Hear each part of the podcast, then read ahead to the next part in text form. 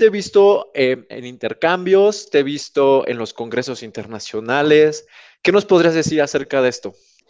Les digo que, se animen, que si hay algo que enriquece, digamos, la, tu vida personal, tu vida académica, profesional, son esos eventos, los eventos internacionales, nacionales, encuentros, eso los congresos forestales, yo he estado en bastante, en toda Latinoamérica, estuve últimamente en el Congreso Mundial Forestal y realmente el enriquecimiento cultural y de cómo se mueve el sector forestal a nivel mundial latinoamericano, eso enriquece demasiado. O sea, tener todo eso en tu currículum y en tu vida, eso ya es como, como enriquecedor, como, como te dijera, eso ya te hace ver otras perspectivas y te permite tomar como lecciones aprendidas, conocimientos de otros países y poderlo aplicar y mejorar incluso en tu, en tu país. Te, te permite tener una visión más amplia para poder llegar a tomar decisiones. Hola, ¿qué tal? Bienvenidos a Mil Trabajos para Forestales. Muchas historias de compartir y bueno, por la tarde de hoy tenemos a Carlos. Bienvenido, Carlos. Hola, José, ¿cómo estás? Muy bien, la verdad es que muy emocionado por platicar contigo y tu experiencia. ¿Nos puedes decir un poco más de ti, de dónde eres, qué estudiaste? Ok, eh, mi nombre es Carlos William Rodríguez Contreras. Eh, yo soy ingeniero forestal, especialista en gerencia de recursos naturales eh, de la Universidad Distrital Francisco José de Caldas en Bogotá, Colombia. Y pues nada, me egresé desde abril del 2018 y he estado ejerciendo desde entonces esta hermosa profesión. Wow, la verdad es que puede parecer poco tiempo, sin embargo, por lo que hemos platicado, tienes bastantes experiencias que has vivido desde el ámbito del sector forestal. ¿Qué nos puedes decir? ¿En qué trabajos has tenido? ¿Qué te has desempeñado? Eh, bueno, yo empecé mi vida laboral desde que estaba en la universidad. Eh, ya eh, laboraba como técnico forestal Em, como para una consultora, empecé haciendo labores en coordinaciones técnicas para actualizar planes de ordenación y manejo de cuencas hidrográficas. Eh, también empecé ahí a meterme por el lado de la interpretación de coberturas con la metodología Corin Lancover eh, para hacer planes de ordenación forestal, especialmente en Cardique. Eh, después de eso, también dentro de la universidad fui monitor académico. Digamos que allá iba empezando a labrar pues como mi, mi currículum, ¿sí? Fui monitor académico de cuencas hidrográficas. Eh, ya una vez graduado, pues mi primer, mi primer trabajo fue con el Instituto Amazónico de Investigaciones Científicas, el CINCHI. Este es un instituto gubernamental que básicamente pues, se dedica a la investigación científica en la Amazonía colombiana. Allí lo que realicé fue durante todo el 2018 la generación de la capa de coberturas de la Tierra a escala 1 mil eh, con la metodología Corin Lancover para evaluar pues, pérdidas de bosque y cambios en la cobertura dinámicas a esa escala. Em, después de ello, también pasé a una consultora que fue contratista para el Jardín Botánico de Bogotá. Acá en Bogotá el Jardín Botánico es el que se encarga eh, como tal de ejecutar las labores silviculturales que autoriza la autoridad ambiental, que es la Secretaría Distrital de Ambiente, para, digamos, realizar talas, podas, em, eh, plantación, toda actividad silvicultural la ejecuta principalmente el Jardín Botánico. Y ellos contrataron a esta empresa, eh, Consorcio Silvicultura Capital, donde eh, yo realizaba la medición de individuos arbóreos viables para tala, diligenciaba fichas de análisis de riesgo, mm, comprobaba los códigos SIGAUS em, digamos, es que acá se tiene en Bogotá un registro de todo el arbolado urbano y cada árbol tiene como un, como un número de identificación, por decirlo así. Entonces, en ese sistema tú tienes que eh, diligenciar eh, todas las actividades que tú le vayas a hacer a ese árbol. Entonces, digamos que en, eso adquirí experiencia, mm, digamos, tal la que se hacía, tal la que yo reportaba, por ejemplo, para que pues en el mismo sistema dieran de baja al individuo. Eh, después de eso también he realizado inventarios, inventarios para la realización de, vías, digamos acá en Bogotá.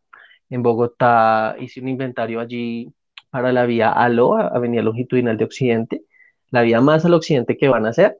Entonces, esa vía, pues, básicamente fue inventariar todo, individuos arbóreos, arbustivos, eh, diligenciar, eh, pues, evaluar riesgos, estados sanitarios y físicos.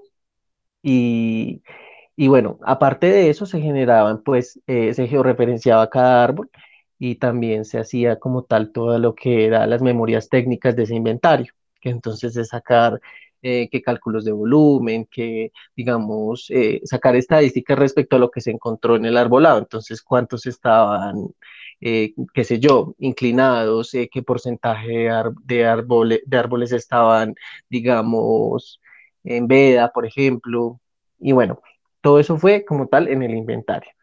Y ahorita, mi último trabajo, así como que te dijera, pues el más relevante, es el trabajo de que entré a la Corporación Autónoma Regional de Cundinamarca, la CAR.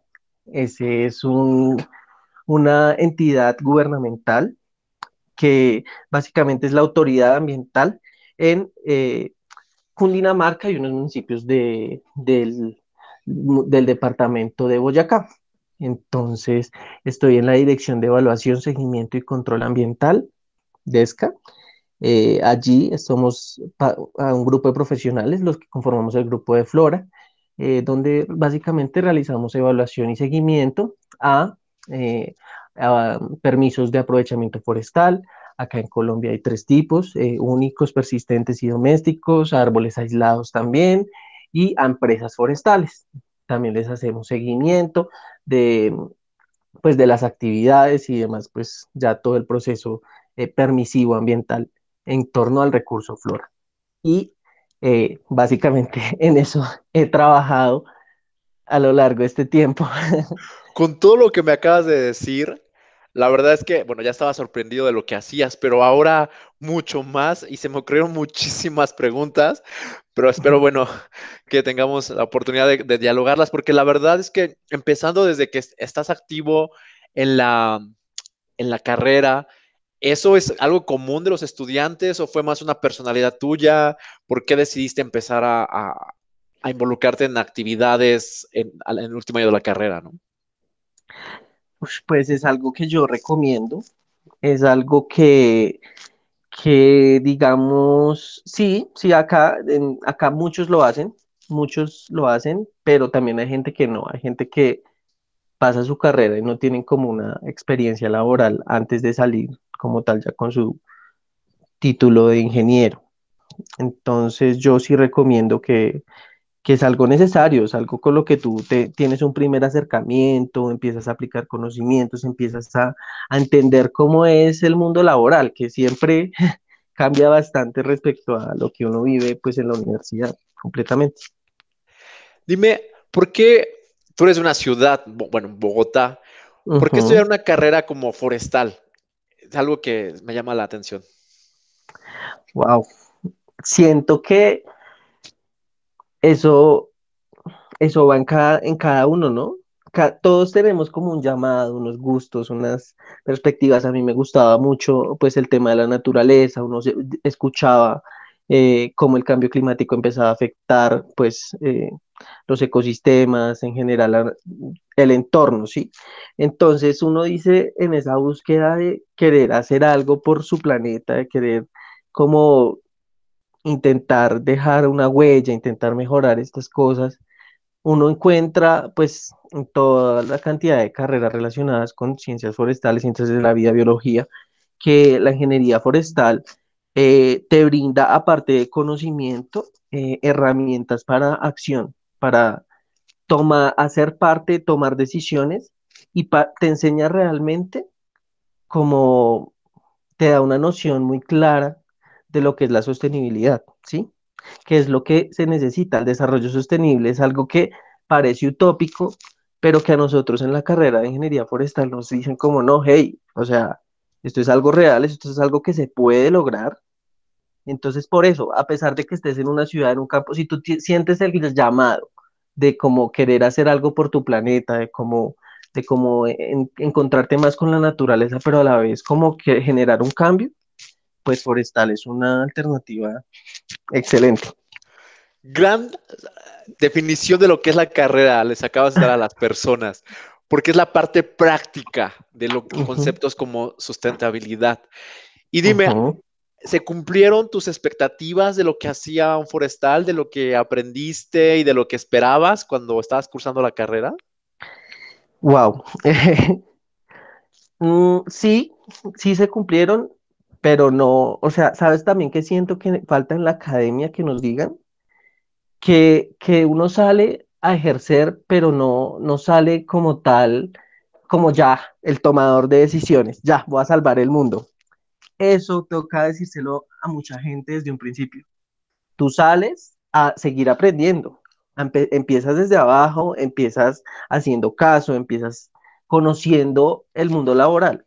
Ya más adelante uno empieza como a tener la, eh, roles más decisivos, más importantes, menos mecánicos, eh, donde realmente pues ya puedes como tal cumplir ese sueño de dejar como una huella, es decir, como tomé una decisión, defendí esto, evité la tala de estos árboles, no sé, di mi concepto respecto a esta cosa. Pero pues todo es un proceso, ¿no? Entonces, digamos que de entrada yo dije, wow, o sea, me, me, me quemé las pestañas estudiando y salgo a hacer algo tan, algo monótono, algo muy básico, ¿sí? Pero con el tiempo uno se da cuenta que, que la misma experiencia laboral también es necesaria para uno ir adquiriendo mejores trabajos y empezar a desempeñar aún mucho más su conocimiento. El conocimiento laboral también es necesario y complementa el conocimiento académico para tú poder llegar a unos cargos y roles de toma de decisiones, que es como, pues siento que el ideal de un forestal, ¿no? ¿Cómo me hubiera gustado que me hubieran dicho esto que mencionas cuando empecé en mi último año de la carrera? Eso me hubiera servido muchísimo. ¿Qué, de lo que, ¿Qué de lo que aprendiste durante la, la, la, carrera utilizas actualmente? ¿Qué, conocimientos? Mm, bastantes. Actualmente, o sea, en el último trabajo. Sí. He aplicado bastantes, pero aclaro que últimamente, digamos, mucho la parte de normativa. Las normas son como, y bueno, más que estoy trabajando con una entidad gubernamental, uno tiene que sabérselas y hay normas habidas y por haber. Y de la norma y modificación de la norma, entonces siento que eso es algo básico, que uno tiene que estar enterado, actualizado. Si no, está sobre nada, la norma es la base de todo. Eh, la normativa, la política, también pues digamos lo que es la parte de aprovechamiento forestal, porque pues estoy metido por esta, por esta línea, y, y pues en este caso las compensaciones y demás, pero sí a mí se me hace que en este trabajo actual eh, la normatividad es clave. ¿Qué es trabajar desde el lado del gobierno? ¿Qué experiencia se tiene? ¿Cómo es el mundo desde ahí? Eh, interesante, es bastante, es un reto y es, y es gratificante porque tú estás trabajando en últimas para la sociedad, ¿sí? No para un privado ni demás, sino para una sociedad, estás dejando como un legado, sabes que lo que estás haciendo le está sirviendo en últimas al país, y entonces empiezas a dar como un reflejo un poco, digamos, más amplio de, de tu labor. Em, sin embargo, pues, como te dijera, el gobierno es, complicado como tal uno adquirir como un, empleo así de, de, ciento más fijo, eh, siento que es un poco más fácil en, en, el ámbito privado, pero, pero sin embargo en el gobierno las oportunidades de conocimiento, tú aprendes bastante, te relacionas bastante con otras entidades, empiezas a saber cómo, como los lineamientos que el sector privado se acoge a ellos, ¿sí? Entonces sabes como la base de donde sale prácticamente todo. Entonces, es interesante. ¿En qué momento te diste cuenta que con lo que habías aprendido en la carrera a lo mejor no era suficiente para lo que te demanda el empleo? me di cuenta cuando para trabajar para la consultora que trabaja para el Jardín Botánico, para tu ser ingeniero cuadrillero, director de una cuadrilla, tienes que tener, aparte de tu carrera, tenías que tener unas certificaciones de unos cursos por ejemplo, acá en Colombia es el curso de trabajo avanzado en alturas y encima, después de que tengas ese curso aprobado, tienes que ser coordinador de alturas. Eso nunca me enteré cuando estaba estudiando. Y son certificaciones oficiales que tú tienes que hacer unas pruebas, respectivas pruebas y demás. Yo hasta el momento voy en el de trabajo avanzado en alturas, todavía no he hecho el de coordinador de alturas. Entonces, si hoy en día tú me dices, voy a ser un coordinador de una cuadrilla, no podría, porque ese es un requisito, ese lo piden. ser coordinador de alturas. Entonces, pues eso, digamos, es algo extra y muy importante que uno tiene que tener claro, al menos acá en Colombia, ¿sí? Eh, y más conocimientos, digamos, eso sí siempre lo supe, que a, pesar de que uno en la, universidad le enseñan inglés y demás, yo soy bilingüe, pero sé que también eso es una limitante para muchos ingenieros, o sea, el segundo idioma obligatorio hoy en día.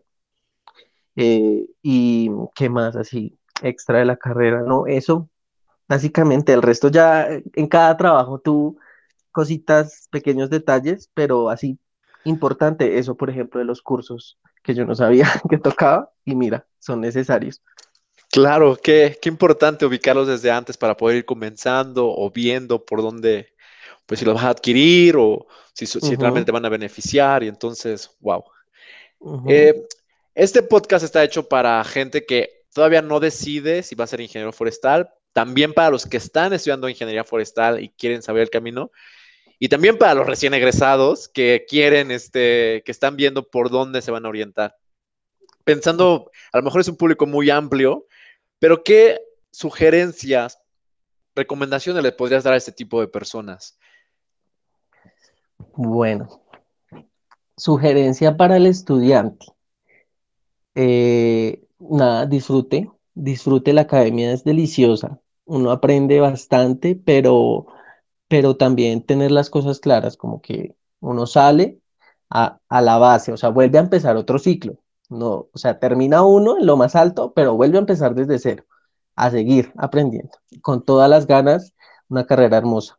Al que ya salió y está recién egresado, de pronto no encuentra trabajo, tranquilo. O sea, trabajo va a haber toda la vida. O sea, algo tendrá que salir esta carrera. Si hay trabajo, eh, si sale, eh, es muy diverso, o sea, las ramas para aplicar en ingeniería forestal, o sea, como un árbol, muchísimas ramas, un árbol muy frondoso. Entonces te puedes ir por cualquier lado, o sea, solo es que, que salga algo, tú te empiezas a ir por ese lado, te puedes salir por otra, por otro tema, no sé, aprovechamiento, luego te sale, no sé, madera, luego te sale SIC, luego te sale eh, dendrología, en todo aplicas conocimientos de una y otra cosa, entonces es, espectacular. Y para quien no se decide por forestal, mm, pues no sé, si lo está pensando es porque, porque de pronto tiene, tiene cierto interés en hacer algo y en dejar una huella en su planeta, una huella positiva. Y créame que con esta carrera se puede llegar a eso. Uno puede llegar a tomar acción positiva y real sobre el planeta. Entonces, esa es mi, mi recomendación. Qué inspiradoras palabras, la verdad, muy, muy buenas. Bueno, si te quisieran contactar las personas, ¿cómo lo podrían hacer? Ah, ok, eh, digamos, en mis redes sociales eh, salgo como Carlos Contreras, en Instagram pues ya un poco más personal, carlosw951, mi correo personal es cwrodríguezc.gmail.com para cualquier cosa pues que necesiten, eh, ahí me pueden contactar. Y, nada, eh, mucho ánimo y mucho amor a los bosques y y a esta carrera que es muy bonita y muy gratificante. Muchísimas gracias, Carlos, en serio, muchísimas gracias por este tiempo. Vale, gracias a ti, José. Mil Trabajos para Forestales es un podcast en el, el que buscamos compartirte historias que inspiran a hacer un cambio en la sociedad, en los bosques.